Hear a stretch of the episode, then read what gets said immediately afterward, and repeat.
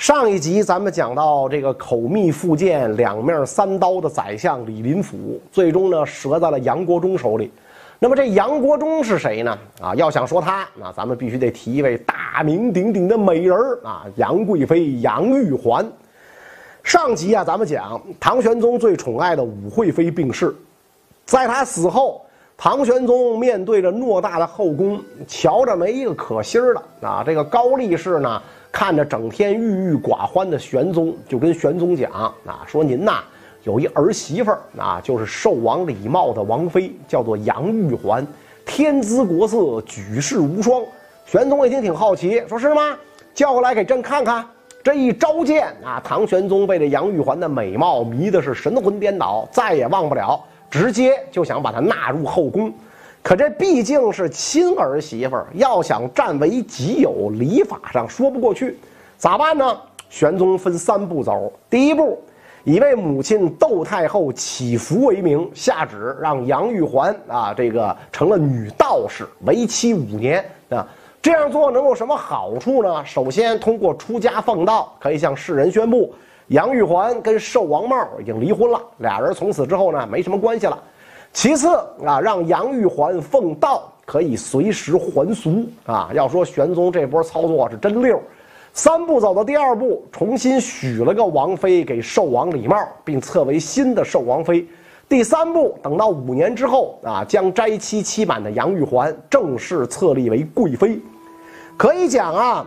杨贵妃自进宫起，玄宗对她的宠爱比她的婆婆武惠妃更胜十倍，有求必应。正如这个白居易在《长恨歌》里描写：“后宫佳丽三千人，三千宠爱在一身。”啊，有这待遇，玄宗凡有游幸，杨贵妃必然随侍在侧。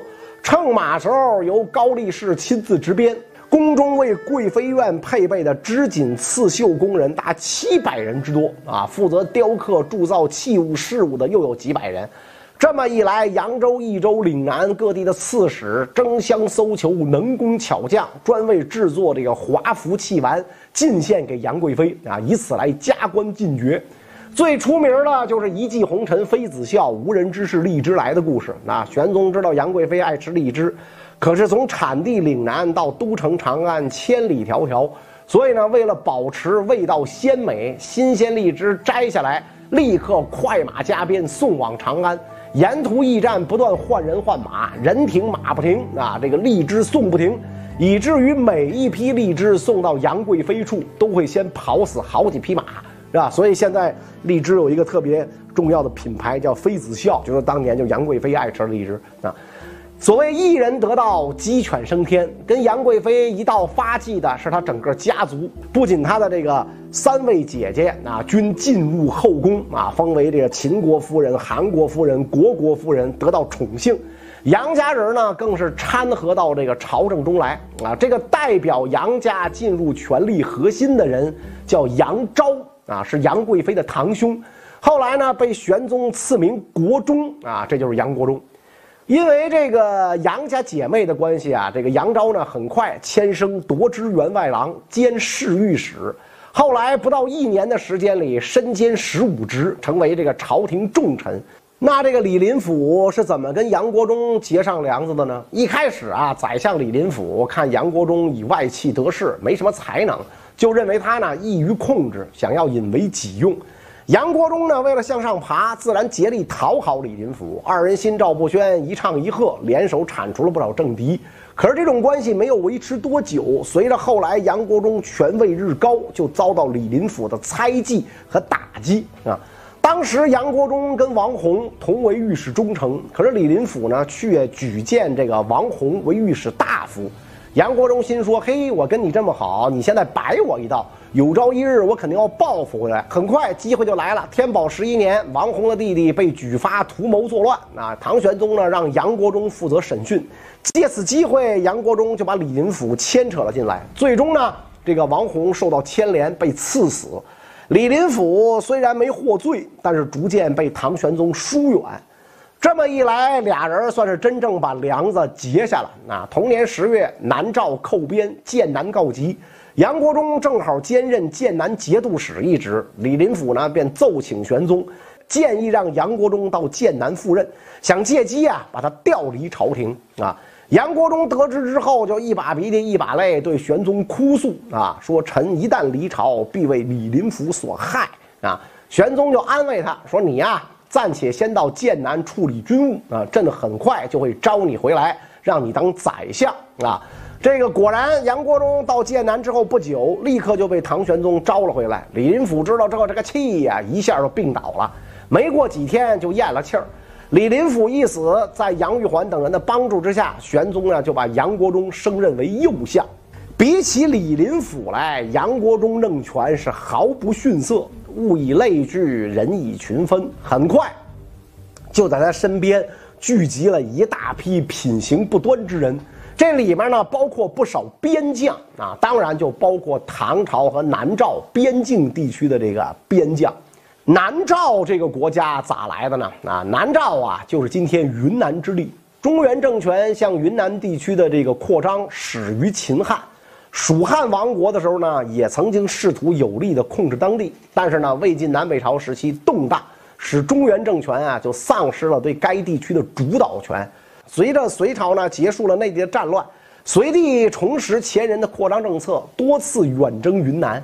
取而代之的唐朝也不甘人后，在前人的基础之下，唐军征服了滇东北的东西两窜和滇中洱海平坝地区，设立了廊州和瑶州啊。就在隋唐征服云南的这个过程当中，云南内部也开始发生蜕变，大大小小不同部落相互兼并。到了唐初，洱海一带呢形成了六大部落，史称叫六赵。其中呢有一个部落叫蒙舍赵，因为它的位置呢处诸赵之南，所以蒙舍赵呢又叫南赵。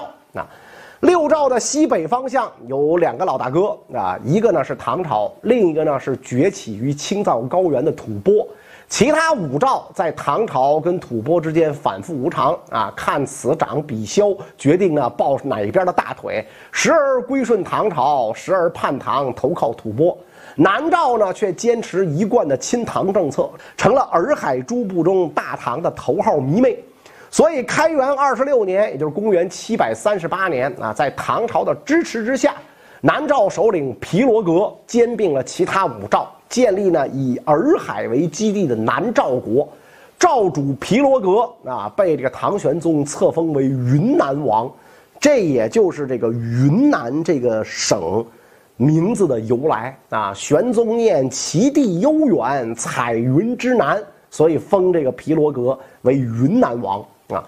为什么唐朝对南诏这么支持？啊，不只是因为啊关系不错啊，咱们都知道有唐一代吐蕃始终是唐朝大患，而吐蕃呢正好跟云南接壤啊，所以对南诏的支持也是对抗吐蕃的重要一步。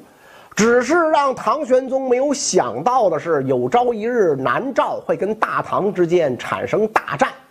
这个原因就要说回到杨国忠身上了啊！刚才咱们讲，在杨国忠身边有一些呢唐朝和南诏边境地区的边将，这些边将想走这个杨国忠的门子升官杨国忠呢也想利用边将给自己呢搞点成就，来证明自个儿啊不是草包。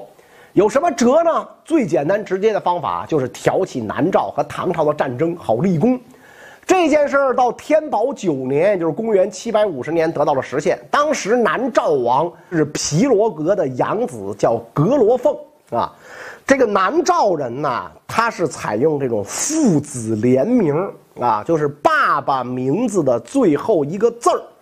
是儿子的姓儿啊，这个一你呃，今天的云南还有很多少数民族，以前也是采用这种父子联名啊。你比如像纳西族啊，纳西族原来也是父子联名啊。所以你看皮罗格，他的儿子叫格罗凤啊，皮罗格的老爹叫圣罗皮啊，圣罗皮，皮罗格，格罗凤，看着没有任何关系的父子三代啊。然后这个格罗凤的儿子凤嘉义。凤嘉义的儿子义谋荀啊，然后荀格劝劝龙生，哎，这就是南诏王的这个世系啊。这个格罗凤有一次带着媳妇儿呢赴瑶州拜会这个瑶州都督张千陀，张千陀呢就是杨国忠的人，就想挑事儿。当面呢就侮辱了南诏王格罗凤的妻子啊。格罗凤非常生气，感慨道：“啊，九重天子难成咫尺之言，万里忠臣岂受奸邪之害？”随后就派使者远赴长安啊，向唐玄宗呢控诉张千陀的罪行。唐玄宗得知之后，就找来杨国忠商议。你想啊，这个杨国忠正愁没地方立功，能劝和吗？就没让玄宗啊管这个事儿。格罗凤看玄宗这个做家长的没拿出应有的态度，就生气了，亲率大军攻打姚州，攻破了姚州都督府，诛杀了张千陀。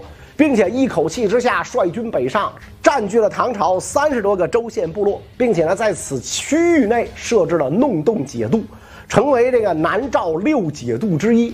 这么一来，唐玄宗也火了，一个小小南诏居然也敢如此挑衅。转过来年，玄宗任命当时的剑南节度使鲜于仲通率大军八万进攻南诏。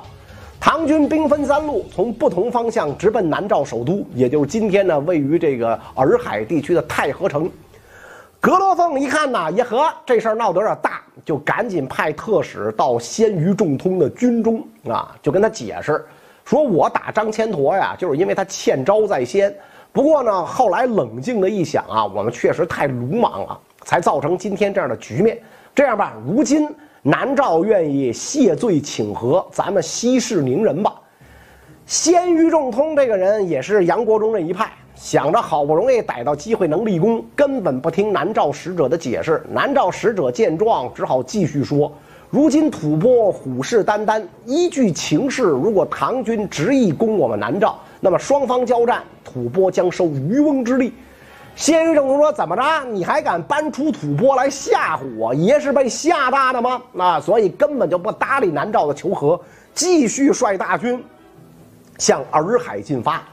唐军根本不知道的是，南诏的首都太和城所在这块地方易守难攻，东面。”洱海茫茫，水陆进攻不易。西面苍山高耸，平均海拔超过三千多米，山峰罗列，峰顶终年积雪。要翻越苍山，由西向东攻击南诏府地，相当艰难。那南面更不用说了。龙尾关西扼苍山，东边呢将希尔河天堑作为城壕，居高临下，易守难攻。北面有龙首关，东临洱海，西依苍山云弄峰，占据了苍山洱海之间距离最近的地方。金山带水，顺山势筑城，地势险要，所以要想攻破太和城，几乎是不可能的事儿。尽管如此，眼看着唐军一队骁骑秘密绕道苍山西坡，准备登山奇袭。另一路呢，由鲜于仲通率领主力，已经抵达龙尾关。格罗凤还是慌了啊！两次遣使向鲜于仲通请和，鲜于仲通不仅不理会，是吧？还扣留了南诏的使臣。格罗凤心说：“这可是你们逼我的。”于是呢，不再向唐朝请和，转而向吐蕃求援。这个时候，吐蕃正好有一支军队驻守在洱海北部的浪琼啊，就是今天的洱源一带。看见南诏跟大唐要打起来了，别提多高兴，那必须得掺和一脚啊啊！于是呢，天宝十一年，吐蕃赞普册封格罗凤为赞普中啊，意思呢是这个赞普的弟弟啊，甚至吐蕃把年号都改成了赞普中元年啊。随后，吐蕃军队从浪琼疾驰南诏。联合起来，奋力御敌，与唐军展开了生死之战。最后，唐军损失惨重，主帅鲜于仲通逃师夜遁，只身逃离。第一次天宝伐南诏战争以唐军全军覆没而告终。然而，奇葩的是，唐军惨败的消息却被宰相杨国忠谎报为空前的军事胜利。南诏被逼应战的事实也被歪曲为南诏勾结吐蕃、联合反唐的阴谋行为。唐玄宗听说之后，一方面为鲜于仲通设宴庆功，擢升他为都城长安的最高长官京兆尹；另一方面呢，责令杨国忠积极备战，再征南诏。杨国忠接到命令之后非常高兴，风风火火地开始招募士卒。但是此次征战云南的唐朝军士啊，杨国忠不是就近从剑南解度征调，而是呢从陕西、河南、河北等地募集。北方人风闻云南蛮荒之地，瘴气袭人，历来去者无还。那往前送人头的活谁干的？所以都不愿意应募。没办法啊，软的不吃就来硬的吧。于是杨国忠派御史到各道抓人，抓到后就连捆带绑送到军营，闹得是人心惶惶。唐代诗人杜甫目睹当时远征云南的唐军，就写下了《兵车行》这首千古传颂的诗作。这个诗中描写车辚辚马萧萧，行人弓箭各在腰。爷娘妻子走相送，尘埃不见咸阳桥。信知生男恶，反是生女好。生女犹得嫁比邻，生男埋没随百草。啊，谁能想象得出盛唐时期荆棘要冲，王朝复地，竟然是这样一副兵荒马乱、民不聊生的景象！到了天宝十三年，一切准备差不多啊。唐玄宗任命前云南都督兼侍御史李密为主帅，率兵七万再伐南诏。李密是格罗凤的好朋友，出征之前全家相聚，李密痛苦不堪，说这个南诏受圣朝册封，称臣纳贡，不违不备，岂有风云突变之理？自古征战无情，知交对垒，弟兄仇杀，血染沙场，天理良心何在？长子李真元只好劝道：“为将者当秉忠于国，如今君命难违，纵然洞悉事态原委，也无回天之力，何苦伤情费神？”就这样呢，李将军怀着逆来顺受、不得已而为之的矛盾心情，踏上了万里征途。可想而知，由北方人组成的平民军队根本就受不了南方天气，一路上受尽了蛮烟瘴雨带来的折磨，历尽千辛万苦，李密的部队好不容易抵达了洱海，打算呢从洱海东岸龙尾关、龙首关三个方向对这个南诏都城太和城形成包围之势。随后呢，李密采用水陆协同作战的方法，一面呢命令士卒日夜赶造战船。做好从洱海东岸渡海作战的准备，另一面指挥军队猛攻龙尾、龙首二关。格罗凤不是吃素的，得知唐军要走水路，赶紧密令手下军队袭击唐军水师，捣毁唐军造船厂。结果呢，唐军的船只全部被南诏抢获，尸横遍野，溃不成军。这么一来，唐军水陆俱进的策略就受到了阻碍。另一方面，龙尾关进展不顺利啊，因为南诏精锐前锋部队守在这儿，挫败了唐军一次又一次进攻。李密一看这个情形，不得已亲自上阵，试图攻下龙首关，长驱直入。正在此时，吐蕃军队赶来，抄了唐军后路。南诏跟吐蕃军队内外夹击，打得进攻龙首关的唐军呐，流血成川，积尸拥水，连主帅李密也战死了。两次战役丧失十余万，对唐史影响极大。战事结结束之后，格罗凤认为生随祸之始，死乃怨之终，下令各地收拾唐朝将士的死尸，就地呢祭祀埋葬，啊，称为万人冢。洱海周围龙尾关等地啊都有分布，至今遗迹尚存。而南诏与吐蕃从此结为兄弟之国，趁势呢占据了大渡河以南的土地，同时呢跟吐蕃一道协力侵扰唐朝。南诏吐蕃结盟的五十年的时间里，战事频起，成为唐朝心腹大患。当然了，天宝年间，唐朝对南诏的两次征讨，也不能完全把责任推给这个杨国忠和边将的挑衅。对南诏的用兵也是出于玄宗开疆拓边的需要啊，所以呢，在征讨南诏的同时，另一场大战也在进行当中，这就是唐朝跟大食国的达罗斯之战。那么，关于达罗斯之战的内容，咱们下一讲再说。